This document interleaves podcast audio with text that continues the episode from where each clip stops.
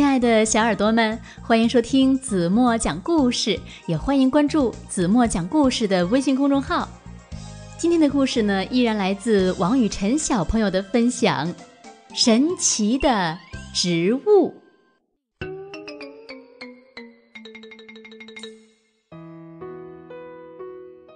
森林的池塘里住着一只名叫呱呱的小青蛙。池塘里还有小鱼、小虾、小泥鳅等等，它们呀都是呱呱的好朋友。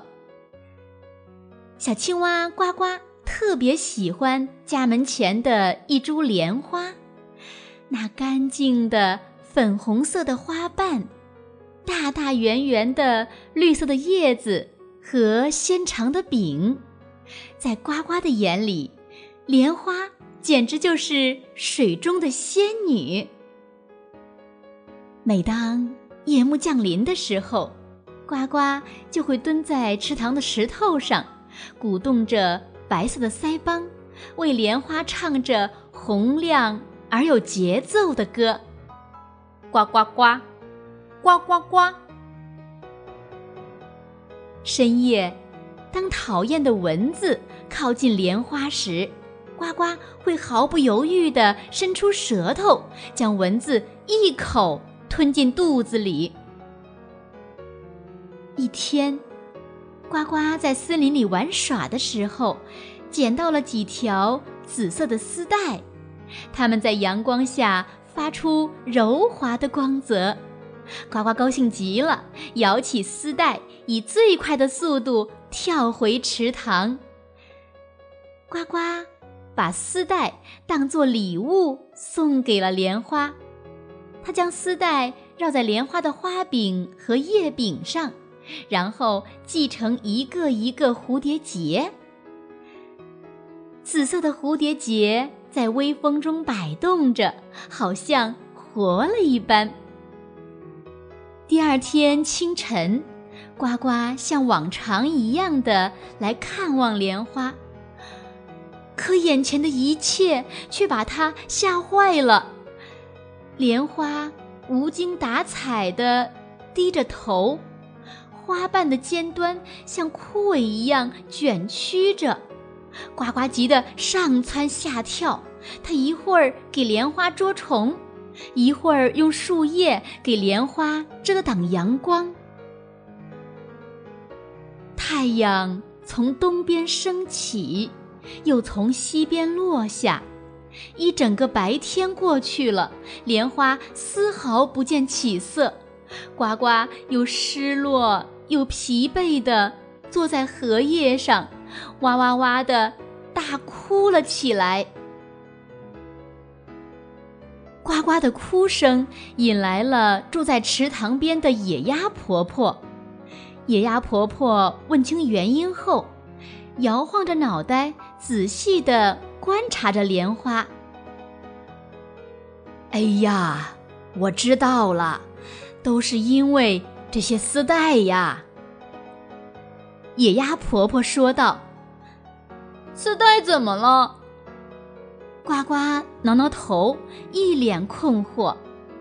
哦，莲花的叶柄是空心儿的。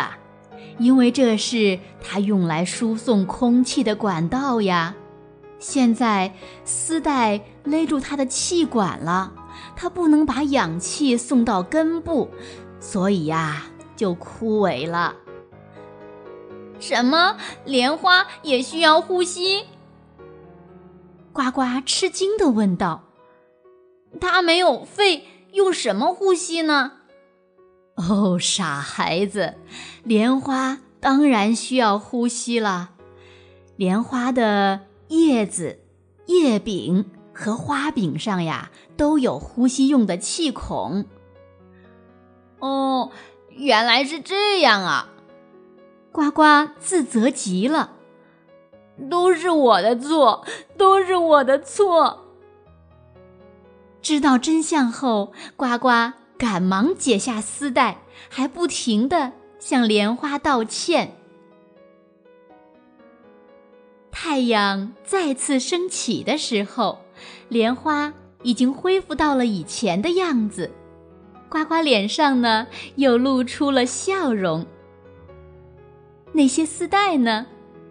它们呀被野鸭婆婆叼回了自己的巢里，野鸭家又有新的毯子了。好了，亲爱的小耳朵们，今天的故事呢，子墨就为大家讲到这里了。再次感谢王雨晨小朋友分享的这么好听的故事，既让我们听了故事，又长了知识，你们说对吗？是啊，在故事中呢，小青蛙呱呱一直把莲花当成最好的朋友。